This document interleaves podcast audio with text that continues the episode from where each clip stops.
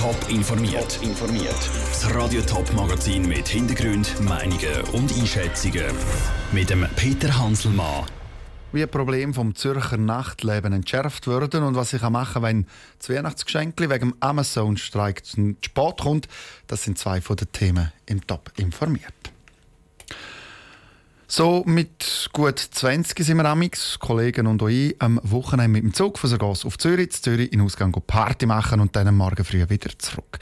Das Zürcher Nachtleben, das hat aber nicht nur uns aus dem Rital dort mal auf Zürich gezogen, auch von Amriswil und aus dem Klecki, Klecki geht man auf Zürich und natürlich auch Zürcherinnen und Zürcher selber die Gunst Zürich in Ausgang. Das Zürcher Nachtleben polarisiert. Auf der einen Seite sind die, die Party machen wollen, und auf der anderen Seite die Anwohner, die schlafen wollen. Die Stadt hat darum mit dem Projekt Nachtleben das Nachtleben unter die Lupe genommen und geschaut, wo die Probleme könnten ernst angenommen werden Nach drei Jahren ist das Projekt jetzt abgeschlossen. Die Alexandra Heb von Stadt Zürich, die das Nachtleben auseinandergenommen hat, sagt im Gespräch, dass das Nachtleben für die Stadt Zürich wichtig ist. Und wichtig ist ja zu wissen, wir haben uns eigentlich nur mit den negativen Auswirkungen vom Nachtleben auf die Stadt Zürich oder auf Nachbarinnen und Nachbarn befasst. Und das ist meistens der Lärm.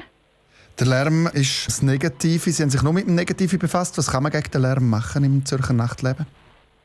Gegen den Lärm kann man konkret machen, dass alle mithelfen, dass Clubsitzer schauen, dass die Leute Ruhe beim Kommen und Gehen ist quasi ein wichtiges Stichwort. Dass die Leute, die in den Ausgang gehen, wissen, dass es in Zürich zwar Quartier gibt, wo man das Gefühl hat, es ist ein Ausgangsquartier, aber überall, wo in der Stadt Zürich auch Leute. Und darum ist es wichtig, dass man an das denkt. Und Nachbarinnen und Nachbarn haben das Recht, sich zu beschweren und zu sagen, wir wohnen hier übrigens auch, auch wenn wir wissen, dass es in unserer Nachbarschaft auch Club und Bars hat. Also das heisst, man muss Rücksicht nehmen aufeinander, man muss schauen aufeinander, die, die in den Ausgang gehen, Clubbetreiber, aber auch die Anwohner selber. Wie wollen Sie erreichen, dass man Rücksicht nimmt aufeinander? Das haben wir jetzt eben in den letzten drei Jahren ausprobiert. Und häufig gelingt es einem mit Zusammenarbeit und mit Dialog relativ gut. An der Langstrasse ist das natürlich schwieriger, weil es einfach grösser ist. Aber an kleineren Orten, an kleineren Plätzen ist es tatsächlich einfach immer noch das beste Mittel den Dialog suchen also. Hat es vielleicht auch enttäuschte Reaktionen gegeben auf das, wo vielleicht von Leuten, die sich ganz konkrete Massnahmen gewünscht hätten und nicht einfach reden miteinander, sondern hey, jetzt machen wir da einen Club zu, weil da wohnen Leute oder so? So konkrete Massnahmen wie Club zutun, das kommt tatsächlich nie aus einem runden Tisch und aus einem Dialog raus. Aber ein Dialog, wo man nachher keine Massnahmen beschließt, ist natürlich ein schlechter Dialog. Also gibt es immer im Kleinen Massnahmen, wo wenn man die alle zusammenzählt, wirklich einen grossen Beitrag können für die Lebensqualität leisten Also man kann zum Beispiel am richtigen Ort WC anstellen, man kann schauen, dass die Türen nicht offen bleiben in Nacht in einem Club und man kann auch schauen, dass die Security von einem Club äh, den Leuten sagt, dass da oben auch Leute wohnen. Alexandra Heb von Stadt Zürich über das Nachtleben in der Stadt. Projekt Nachtleben, das ist jetzt zwar abgeschlossen, die Stadt die sucht aber weiterhin den Dialog. Es geht heute noch genau eine Woche und dann ist Heiligabend. Das Radio spielt Stille Nacht, es gibt Feins zu essen und unter dem Christbaum liegen Geschenke. Für die, die ihre Geschenke beim Online-Händler Amazon bestellen, können es aber das Jahr knapp werden. Die Amazon-Mitarbeiter in Deutschland die streiken. Schon seit längerem machen Gewerkschaften auf die schlechten Arbeitsbedingungen bei Amazon aufmerksam. Offenbar gibt es Mitarbeiter, die nichts trinken, weil eben die WC-Pausen nicht zahlt sind, zum Beispiel. Und jetzt haben die Mitarbeiter genug.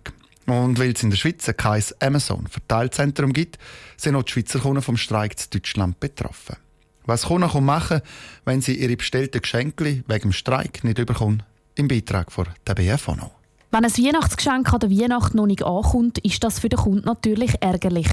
Aber gerade im Fall von einem Streik hat der Kunde nicht automatisch das Recht, vom Vertrag zurückzutreten und das Geld zurückzufordern, sagt Cecil Tommy von der Stiftung für Konsumentenschutz. Was der Standardvorgehensweise ist, dass man den Verkäufer in Verzug setzt, also ihm eine ganz bestimmte Nachfrist zur Nachlieferung ansetzt. Und wenn dann immer noch nicht geliefert wird, dann habe ich das Recht, vom Vertrag zurückzutreten und auch mein Geld zurückzufordern. Wenn die Konsumenten den Verkäufern so eine Frist setzen, ist es wichtig, das schriftlich zu machen, sagt die Konsumentenschützerin.